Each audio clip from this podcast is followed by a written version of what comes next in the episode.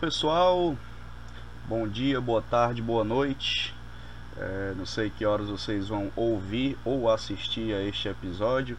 Sejam todos e todas bem-vindas ao canal Diego Pédia. Nós temos algumas novidades importantes deste mais recente episódio. Estamos inaugurando hoje o episódio número 6. Eita, tá os dedos certos aqui. Isso, 6. Meio longe da câmera. Agora foi. Um dia teremos legendas chiques dizendo isso para quem assiste o canal no YouTube e para quem nos escuta em alguma outra mídia. A primeira novidade que eu queria compartilhar com vocês é que já faz um certo tempo é, eu decidi transformar os canais, desculpa, o canal do YouTube com seus episódios né, em áudio para poder compartilhar em formato de podcast. Então já está disponível o canal Diego Pédia no podcast, que é o Diego Pédia Podcast, exatamente esse é o nome, né? A gente já postou lá os, os cinco episódios anteriores, então você que não, não curte ficar vendo vídeo no YouTube, né? E ah, gosta mais de escutar podcast, ou porque está no trabalho, enfim, está fazendo alguma atividade em casa, e aí você pode ir lá apertar o play, se inscrever no nosso podcast e poder ouvir agora tudo que a gente faz aqui nos vídeos para em formato de áudio também, certo? Então essa é a primeira novidade, anunciar aqui a fundação do Diego Pede Podcast. Mais para frente a gente vai fazer programas específicos, né, só para o podcast, com tentar trazer um pessoal para a gente conversar também e fazer uma coisa diferente. Mas o que está aqui no YouTube também vai estar tá lá no, no podcast, você pode ouvir. Eu vou tentar fazer as adaptações possíveis para ficar é, tranquilo tanto para quem assiste o vídeo pra, quanto para quem escuta o podcast. Né? Então, inclusive falar mais as coisas que eu, eu, exibo aqui, porque às vezes no áudio não tem como a pessoa ver o gráfico, o mapa, enfim, esses recursos que a gente tem como utilizar aqui no canal do YouTube. Então você que está assistindo pelo YouTube já sabe, né? É, dê um pause aqui nesse episódio, se inscreva no canal aqui no vermelhinho no canto da tela e se você gostou do episódio, curta e compartilhe nas mídias que você achar legal. E para quem está ouvindo o podcast, nós estamos na pela plataforma Anchor, né, de ancoragem de podcast, e estamos disponíveis nos principais agregadores de podcast, tais como o Spotify, o Deezer e o Google Podcast. Pode procurar o Diego Pede que você acha, e aí aperta o play também e escuta aqui informação de qualidade nesse momento histórico sobre a Covid-19, mas você sabe que a gente vai falar sobre um monte de coisa aqui nesse canal, né? Então tá na descrição aqui, são canal sobre política e ciência, articulando as duas coisas em várias políticas públicas, saúde, saúde e informação de qualidade nesse momento histórico sobre a Covid-19, mas você sabe que a gente vai falar sobre um monte de coisa aqui nesse canal, né? Então tá na descrição aqui, são canal sobre política e ciência, articulando as duas coisas em várias políticas públicas: saúde, saúde coletiva, saúde pública, assistência social, previdência social, política geral do país. A gente discute essas coisas aqui, tudo sempre baseado em evidência. Eu sou o Diego, para quem já me conhece dos outros episódios, é, sou psicólogo de formação e tenho uma trajetória aí no campo da saúde coletiva e de outras políticas públicas. Para quem assiste o vídeo no YouTube, tem sempre a descrição do meu currículo lá, para você dar uma olhada, mas não é difícil de achar, você coloca lá meu nome, Diego Mendonça Viana, você vê o que eu já estudei, o que eu já publiquei, o que é que eu faço, quem eu sou, pelo menos do ponto de vista de currículo resumido. E nós estamos aqui nessa quarentena desde, desde março, né? É, construindo esse canal para poder levar informação de qualidade sobre a Covid-19, sobre quais são as nossas perspectivas e é isso que a gente faz. Então sejam todos e todos mais uma vez bem-vindos e bem-vindas a este canal e vamos para frente, que é o que interessa. Vocês, quem já acompanha os outros episódios, deve saber, a gente tem um certo roteiro para trabalhar aqui e a primeira plataforma que a gente vai ver é o famoso IntegraSUS, né, que eu vou subir aqui os dados e vou comentando os dados para que você também que está nos ouvindo no podcast possa saber do que se trata. vou deixar aqui em evidência só os dados. Aí já já a gente consegue. Opa, tremeu aqui o negócio. Pronto, agora vai dar certo. Então, É, a gente utiliza a plataforma Integra SUS para colocar os dados, né? Para que todo mundo possa ver.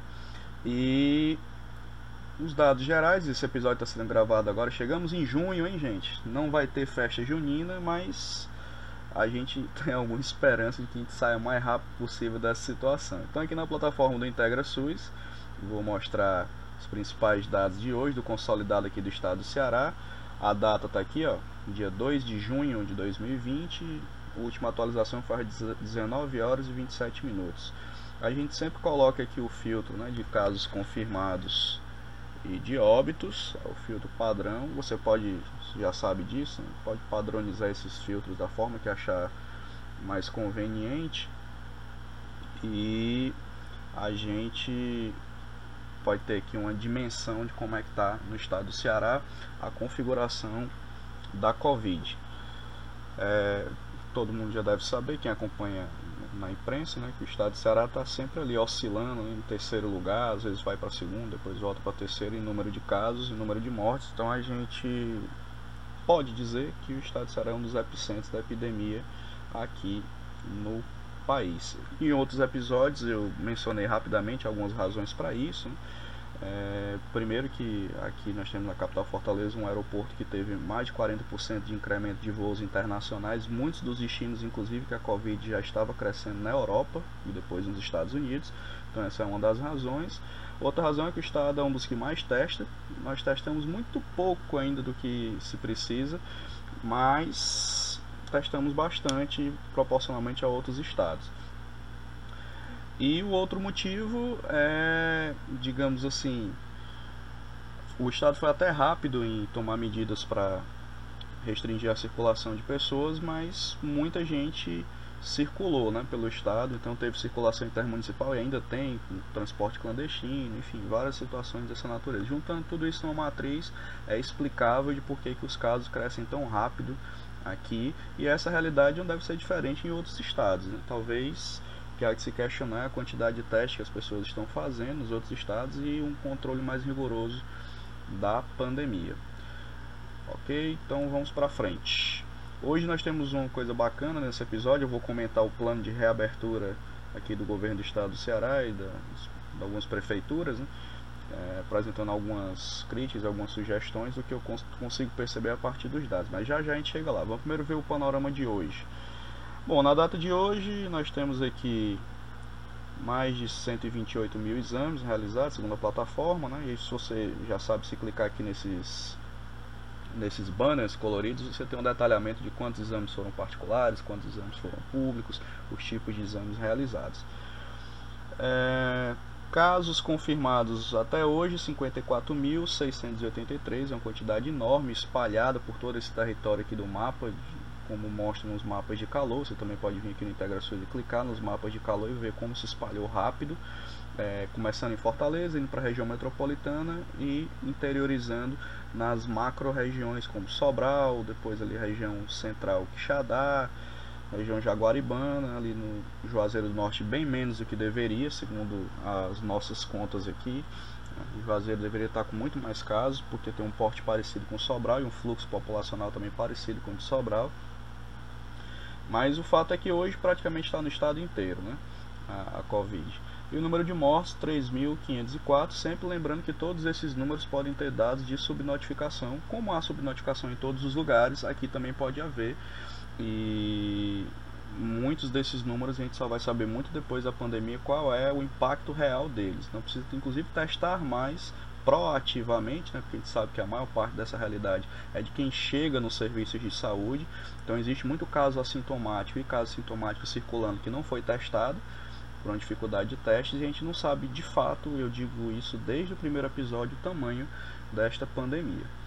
Em relação ao perfil de casos, que é outra coisa que a gente sempre faz aqui, é muito instrutivo, é... Cadê, cadê? Tá aqui perfil, digamos assim, social, né? A maior parte das pessoas que tem é, casos confirmados ela autodeclarado pardo, né? depois vem autodeclarado branco, depois autodeclarado amarelo, pardo que os casos são 25.911, pessoas autodeclaradas brancas 6.124, autodeclaradas amarelas 4.089, esse do lado de cá, pessoas autodeclaradas pretas, desculpa, 756 e autodeclarado indígena 175. Ou seja, a população parda é, e juntando com, a população preta faz um número gigante de atingidos, né? ou seja, mostra uma tendência que se percebia no início da pandemia de que a, a população parda e preta seria mais atingida pela Covid, como se percebia inclusive nos Estados Unidos, preliminarmente, essa tendência que inclusive tem um corte de classe muito, muito objetivo, muito direto. E o outro corte de regional barra geográfico, né? que a Covid começou de maior poder aquisitivo, depois foi para as periferias, com impactos que a gente ainda está por descobrir, além do aumento do número de mortes. Aqui o perfil etário, nós temos que mantém-se a tendência desde o primeiro episódio, né? pessoas de 20 e poucos anos até ali uns 50 e poucos, como a maioria do, dos infectados. Aqui nós temos a curva do estado, né? É, como alega o governo do estado, teve uma desaceleração do número de casos, que parece que é uma tendência é, à estabilização.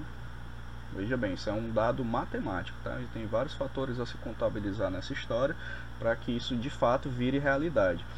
Essa é uma das razões da crítica que a gente faz nesse canal da reabertura, por enquanto considerada apressada por este canal, feita aqui pelo governo do estado do Ceará. Mas quando chegar lá no, no plano de reabertura eu detalho mais essa informação.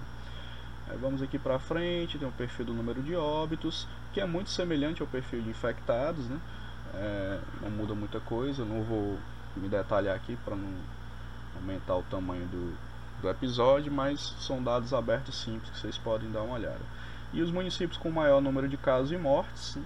pelo que se vê aqui, é Fortaleza, o epicentro né, do, do estado, depois Sobral, Sobral na região norte, Calcaia, Maracanaú lideram aqui na região metropolitana e municípios que também estouraram o número de casos nos últimos dias né, e semanas, município de Tapipoca, São Gonçalo do Amarante, Maranguape e Eusébio, tá? Então, só para dar uma, uma dimensão amostral para vocês de como é que está a situação de casos, ok? Então essa é uma questão e aí vamos aqui para o outro dado que os indicadores do coronavírus que nós sempre utilizamos assim, desde que está disponível é, que é o dado do, do monitoramento de internações. Vamos achar aqui que aí fica um pouco mais fácil. Aqui histórico de internação por Covid. É um dos elementos inclusive utilizado é, pela Secretaria Estadual para fundamentar a reabertura, né? Como é que está a taxa de internação? Aí que vocês já conhecem essa seção do Integra SUS, ela tem tipo um velocímetro aqui de de internações e na data de hoje a taxa de ocupação pública e privada de UTI está 84,91, uma taxa alta ainda, né? embora se afirme que está com a tendência de redução, né? mas ainda a taxa alta é a taxa de enfermaria 62,35 é, por cento, né? que, proporcional e aí o detalhamento aqui tem todos os hospitais, a proporção de cada um deles, que eu não vou me deter agora porque não é o objetivo do episódio, mas só para vocês terem uma noção de como como está a evolução e ainda está alta né, a taxa de internação, que é mais um indício preocupante, que pode ser que a reabertura gradual colocada pelo governo do estado, pela prefeitura de Fortaleza, algumas prefeituras do interior, importante que se diga que uma parte é, dessas prefeituras elas inclusive deixaram as medidas mais rígidas, né, de acordo com o decreto do governo estadual. Então vamos aqui para frente. Deixa eu avançar, deixa eu pegar aqui meu roteirinho, senão eu me perco. E vamos lá. Vou marcar aqui.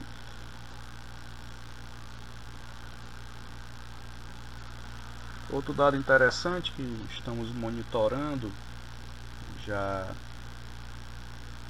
há um certo tempo, desde o episódio passado, para ser mais específico, é os dados de infecção e morte por profissionais de saúde. Um dado muito interessante, inclusive mais para frente nessa pandemia nós teremos que nos dedicar a discutir de uma forma mais crítica, né? Aí temos aqui segundo os dados de hoje, né, um total de 7.362 profissionais em diversas áreas né, infectados, aí, distribuídos na, mesma tendência da, dos casos gerais, em né, Fortaleza, Sobral, Calcaia, Maracanã e Maranguape. Aqui na frente, 13 óbitos de profissionais, as profissões mais afetadas aqui, técnicos de infecção, né? É, técnico de auxílio, técnico auxiliar de enfermagem, depois enfermeiro, depois médico e depois vem agentes comunitários e recepcionistas e, e, outras profissões aqui que eu não vou dizer todas. Né? Na parte de óbitos nós temos em primeiro lugar médicos, depois técnicos auxiliares de enfermagem, depois enfermeiro, depois tem aqui profissional da biotecnologia e agentes de saúde como perfil de mortos. Né? Um dado inclusive a se preocupar de, uma forma crítica de como é que foi essa dinâmica é, de infecção de profissionais no estado. E esse dado público é importantíssimo. Eu sempre renovo aqui os meus parabéns a quem elabora essa plataforma, porque dá transparência, dá possibilidade de controle social do, do andamento da pandemia, dá inclusive elementos para poder discutir construtivamente com o governo. Então, assim, renovo sempre posso os parabéns quem elabora a plataforma Integrações, uma das mais, eu acho que é a mais transparente do Brasil que eu tenho notícia. Bom, aí comparando esses dados aqui já sabidos do IntegraSUS, a gente sempre traz aquele outro dado que já é conhecido de vocês que acompanham o canal, que é os dados de mobilidade do Google, da Google. Pronto, eles estão aqui. É, compartilhei aqui a tela para quem está nos ouvindo, eu vou dizer quais são os dados. Né? O dado atualizado é do dia 25 de maio, o dado mais recente, e percebe-se que há uma redução né, da, do isolamento das pessoas, das quarentenas. O Brasil está numa faixa aí de 53%, até menos, pode ter variação para baixo, para 40%. Né? Nós vamos lá para o estado do Ceará, que é quem nos interessa neste momento. Vamos ver como é que está. É, teve redução em relação ao episódio passado, né? nós estamos aqui com 67% de redução de mobilidade. A gente já teve é, mais de 73% em alguns momentos. Então, assim, é uma tendência de redução por aquilo que a gente já vem conversando. Né? O isolamento social ele produz, como eu acho que eu disse no episódio passado e o retrasado, salvo engano, ele produz um efeito contra ele mesmo, porque passa a impressão de que nada está acontecendo. Né? Então ele retarda alguns efeitos da pandemia e as pessoas vão sentindo, sim, mas cadê o colapso que não chega? Cadê isso de tão ruim que ia acontecer e nada está acontecendo? Mas é justamente por isso que está funcionando, é porque ele dá tempo para a rede se organizar. Faço-se justiça que no estado do Ceará também a ampliação de leitos foi grande, né? segundo o governador, mais de 2 mil leitos entre é, UTI e enfermaria foram ampliados para a Covid, né? então isso é um número que ajuda, embora como vocês viram aqui nos dados que eu mostrei antes, são, mesmo com essa ampliação, a gente está trabalhando aí com 80 e tantos por cento de taxa de ocupação de UTI, porque é uma taxa de ocupação de longo prazo. Né? A pessoa que vai para UTI por Covid passa um bocado de tempo, né? passa duas semanas, 14 dias ou até mais, dependendo da gravidade. Né? Então, e sem contar os efeitos que a gente já discutiu no, no episódio passado de desmobilização por conta das lideranças, algumas lideranças políticas, principalmente o presidente da República e outras pessoas, né, que têm o poder de mobilizar multidões. Né? Então, quando eles minimizam o poder destrutivo da Covid, eles também desmobilizam pessoas a ficar em casa. Quem pode ficar em casa e fazer isolamento, inclusive voluntário. Né? Eu não estou me referindo a quem precisa sair para trabalhar porque é serviço essencial. Então, isso tem impacto, né? E a gente está percebendo, mesmo que seja um impacto com uma margem de erro razoável aqui, mas se percebe uma redução, como se pode notar aqui nos dados do Google Mobilidade. Então, é outra constatação importante que nós precisamos ter em mente. E deixe-me ver aqui o que mais. Vamos ao plano de reabertura. Né? O governo do estado. É... Deixa eu só organizar aqui para trazer para frente. O governo do estado lançou um plano de reabertura gradual, aliás, um dos mais bem articulados que eu vi até agora. Mas está aqui, apareceu agora. Para quem está assistindo, né? Para quem está ouvindo, eu vou mostrar os dados. Quem está no podcast. Então está escrito aqui, né? Retomada responsável das atividades econômicas e comportamentais. É, é um plano de reabertura de cinco fases.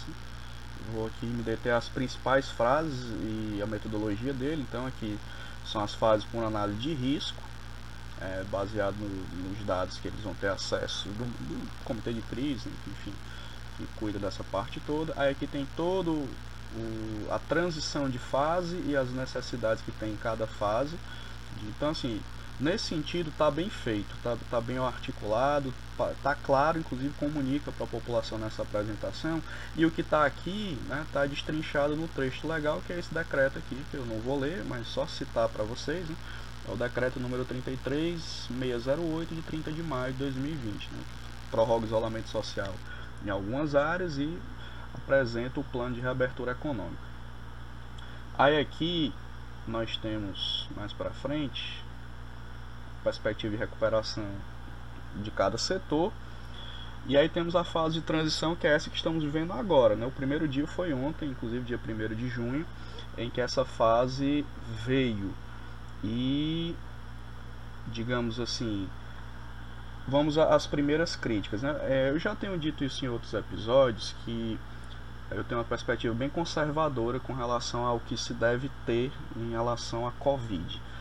É, no entendimento desse canal e dos dados que a gente estuda e apresenta aqui nos episódios, era preciso ainda mais uns 15 dias dentro do mês de junho para essa tendência de curva que está se estabilizando e até mesmo essa redução de procura dos serviços de saúde, como anunciados pela Prefeitura e pelo Governo do Estado, que elas fossem consolidadas. Então, a gente já começou no começo, desculpa, já começou na primeira semana de junho a flexibilizar atividades e isso pode ser um, um tiro no pé. É, da forma como. Porque depende muito do comportamento das pessoas. Né? Eu até entendo a boa intenção e eu sei das pressões que o governo sofre, todos os governantes sofrem, a gente vê isso na imprensa, mas tem um risco alto. Né? E aí tem algumas coisas estranhas, porque não fica muito claro. Isso deve ter ficado claro para o comitê que elaborou isso, mas não ficou claro para a população por que algumas dessas atividades. Né? Então nós temos aqui na fase de transição, que é essa agora, que deve durar aproximadamente uma semana, toda a cadeia industrial, isso aqui é, é tranquilo, inclusive já previsto em outros planos de reabertura. Aí temos aqui o controverso artigos do lar, que permitiu é, fabricação de eletrodomésticos e, e coisas do tipo. Para uma primeira fase de abertura é meio estranho, porque geralmente você espera a cadeia produtiva estrutural, né? aquela mais, mais densa né? em termos de, de produção de serviços. É, outra coisa estranha, né, que na cadeia de saúde entrou as óticas, é, Normalmente, ótica, até onde se sabe neste canal, não era um serviço estrito senso de saúde, né? É, os serviços oftalmológicos são de saúde. Né? Liberou ótica, que é um serviço comercial é, de caráter de transição, né? Mas não é um serviço de saúde, estrito senso falando.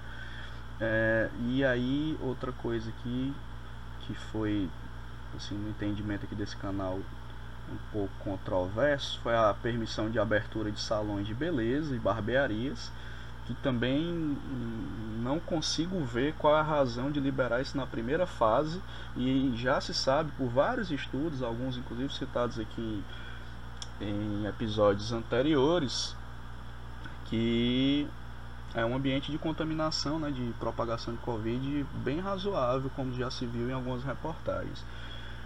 E por fim, é a liberação dos treinos de futebol, né? Assim, os clubes mandaram protocolos para o governo do estado, para a federação, É, treino de futebol também não é uma atividade essencial de se voltar em uma primeira fase de retomada de economia. Né? O futebol é o esporte, é, é algo que é para vir depois. Eu sei que não está sendo discutido também quando voltam os jogos, mas é, não faz sentido técnico nenhum colocar é, esse tipo de, de permissão em uma primeira fase de, de abertura de economia. Então são essas as críticas gerais né, a respeito desse plano. E aí qual é o risco que se corre com ele? Né?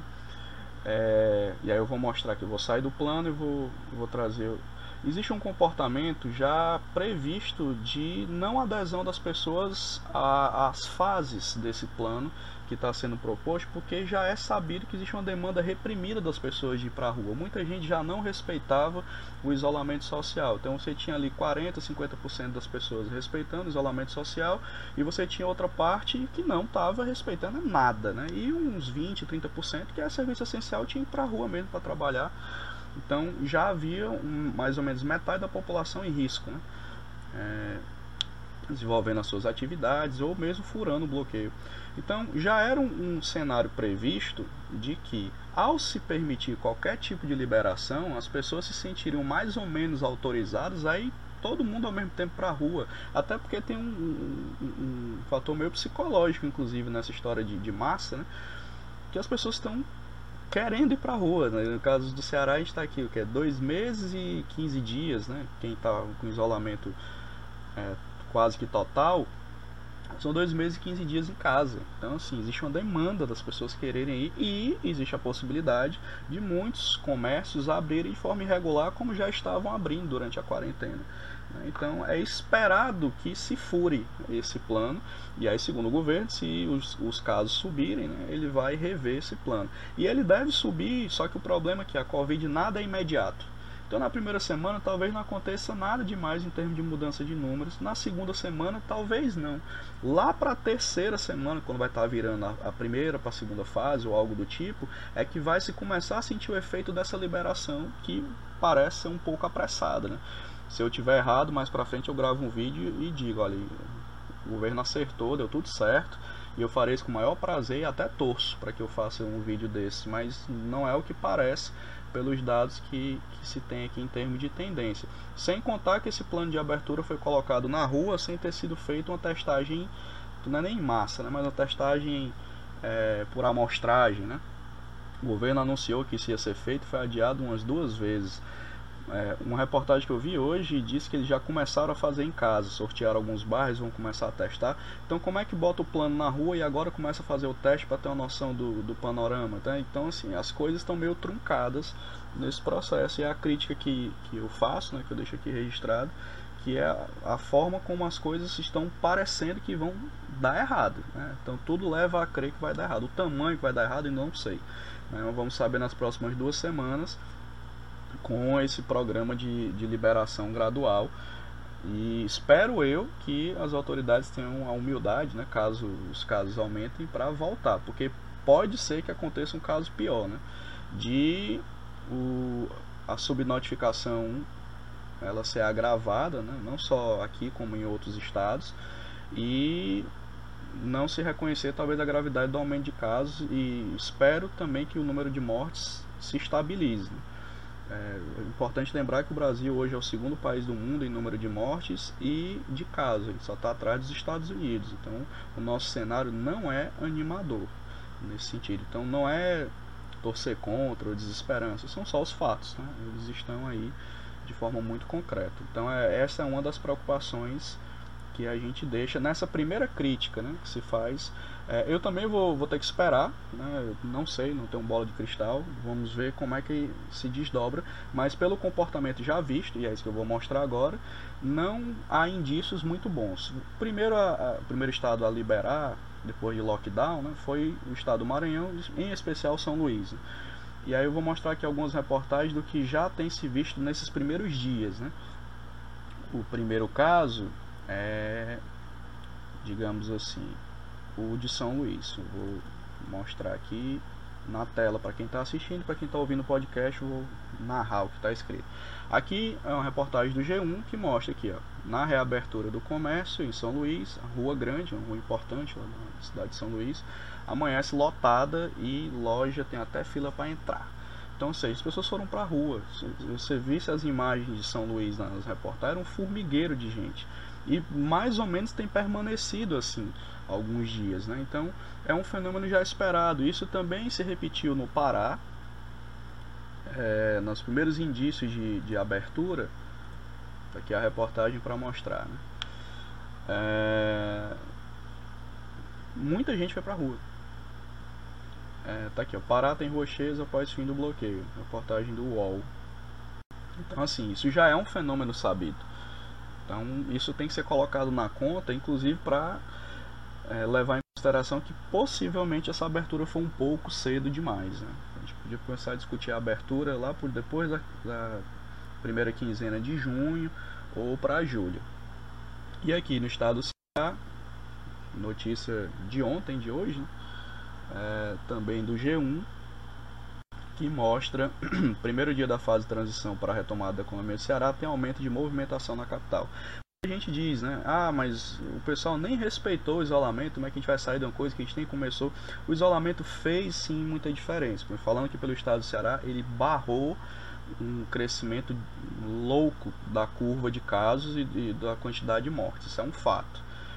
Só que é, estamos indo por um caminho perigoso, né? Liberando pessoas gradual, com critério, tudo bem, ok, mas é, sem considerar algumas coisas que já são vistas, inclusive com os nossos vizinhos. Né? Então, ao que se parece, o pessoal não vai respeitar muito essa progressividade do plano. E essa é uma dificuldade que a gente precisa alertar aqui nesse canal. Vamos ver, né, nos próximos dias, nos próximos episódios, se isso vai se manter ou não. Bom, vamos já indo para o final aqui do nosso episódio. Hoje está bem mais curto que os outros. Espero conseguir manter essa disciplina. Em termos de vacina, é... que é que a gente sabe, né? Matéria recente aqui, né, do estado de Minas Gerais, é, o, laboratório, Pfizer disse, é um dos que está trabalhando com, com vacina, disse que ainda em 2020 a gente vai ter os primeiros lotes de vacina. Vamos torcer para que isso aconteça. Tem também aquela vacina de inglesa, né, feita pelo pessoal da Oxford.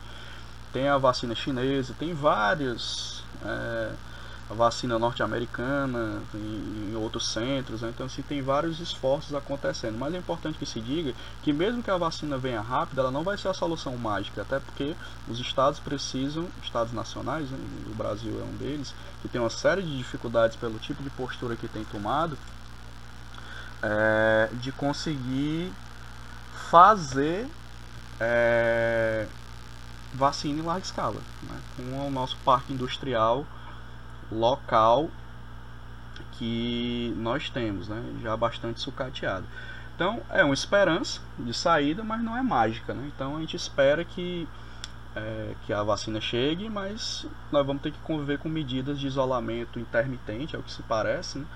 é, por um bom tempo. Inclusive ontem, segundo, hoje é terça, né? ontem, segunda-feira, dia 1 teve a live do Atila, né? que eu recomendo que vocês assistam lá no canal dele, em que ele apresenta até com mais detalhes como é que está o desdobramento desses dados é, a respeito do, da Covid e o cenário não é muito animador. Então nós temos que pensar com mais critérios, inclusive com essas aberturas, se elas não vão acabar atrasando um pouco mais uma abertura que a gente poderia ter mais para frente, uma abertura mais concreta, né, pelo que se percebe nos países que testaram mais e que se prepararam mais para a Covid, tá? Então, esse é um cenário de abertura para a gente poder pensar e trabalhar. Uma dica aqui de saúde mental que eu sempre tenho dado, né? O pessoal da Fiocruz de Brasília, recomendo que vocês deem uma passada lá na página deles. Vou mostrar aqui para quem está no vídeo, para quem está nos escutando, é só procurar, não é difícil de achar. ver se eu acho aqui. Eles têm um, tipo uma página de principais perguntas e respostas muito bacana, tá aqui, ó, coronavírus, saúde mental, tire suas dúvidas aqui. Então você quer saber algumas dicas e, e tem todos aqueles materiais que a Fiocruz elaborou sobre o coronavírus, que eu até já citei aqui em outros episódios. Tem uns links, né? Você pode acessar cada uma das cartilhas, recomendações específicas e vale a pena. Então tem aqui tipo se fosse perguntas frequentes, né? É, sobre saúde mental. É um material simples, né? Mas com muita qualidade, com muita é, muito cuidado, né? Elaborado. Então é, essa é uma dica para deixar aí para vocês darem uma olhada nesse site da Fiocruz. Eles abriram um curso, né? Eu não, não me lembro agora se ainda se pode fazer um curso online muito bom tenho recebido bons elogios né, do, do, material que parece que não sei porque eu não fiz o curso, mas tenho recebido boas referências. Então recomendo que assim se faça, tá? E aí, caminhando para o final, é, queria agradecer você que está acompanhando o nosso canal até agora. Estamos tentando melhorar a qualidade técnica, né? Às vezes trava, às vezes, enfim, o material fica um pouco esquisito, mas estou tentando melhorar a qualidade aqui dos materiais que eu tenho para trabalhar, os equipamentos. Estamos no meio da pandemia, estou esperando chegar materiais que foram adquiridos por este canal e espero que aí melhore a qualidade do som, a qualidade da imagem, mas devagarzinho a gente chega lá. Né? Como eu disse lá no primeiro episódio, eu sou um, um youtuber, agora comunicador, que também estou trabalhando com podcast, né? amador e estou aprendendo a fazer isso. Então a ideia é que se melhore devagarzinho é, esse canal na medida que, que for dando para fazer, né? Então, é, aqui é um, um recado de simplicidade, agradecer a quem se inscreveu né, no, no YouTube, a quem está acessando pelo podcast, está nos escutando. Então, é isso. Se você gostou do que a gente está discutindo aqui, compartilhe o material, seja os áudios, sejam os vídeos, é que mais pessoas possam ver. Se tiver alguma informação, eu sempre digo isso, né? se tiver alguma informação equivocada que eu dei aqui, eu corrijo no próximo episódio. E também estou disposto a conversar, a bater aquele papo respeitoso né, com, com as pessoas e trocar uma ideia. Acho que é isso, né? E tomara que vocês estejam se cuidando, estejam se cuidando na quarentena, quem está trabalhando, está precisando sair para trabalhar, também esteja se cuidando, que nós ainda teremos alguns meses de aperto, mas esperamos que essa curva chegue no platô e comece a estabilizar para a gente ter um pouquinho mais de tranquilidade e começar a pensar o nosso futuro nesse ano tão difícil que tem sido até o presente momento. Então, deixo aqui meu abraço virtual para todo mundo que acompanhou o canal pelo YouTube e quem está ouvindo pelo podcast. O pessoal do YouTube pode acessar os links né, na descrição e o pessoal do podcast não é difícil achar as referências citadas aqui, você rapidamente procura na internet e acha, tá? Então vamos acompanhar esse plano aí de abertura do governo. Eu tenho algumas ressalvas, como eu já estou deixando isso explícito desde o episódio passado, mas eu não sou o dono da verdade, né? Vamos ver como é que isso se comporta e analisar os danos eventuais ou não que tenham dessa exposição das pessoas, tá bom? Então, um abraço, até o próximo episódio. Fique em casa, se você puder, se cuide e vamos que vamos, que a gente vai sair dessa. Tchau, tchau, gente.